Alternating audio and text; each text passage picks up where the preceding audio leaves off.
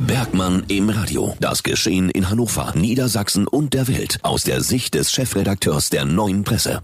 Was für ein Wochenende in Hannover. Eine volle City beim verkaufsoffenen Sonntag, dazu zehntausende begeisterte Fans beim Neue Presse Beachvolleyballturnier, das auch Radio 21 präsentiert hat. Neugierige Blicke beim Training der Surfer auf der Leinewelle gab es auch.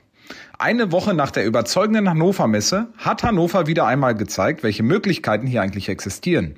Es nahen das Schützen- und Maschseefest, der Raschplatz wird auch neu belebt.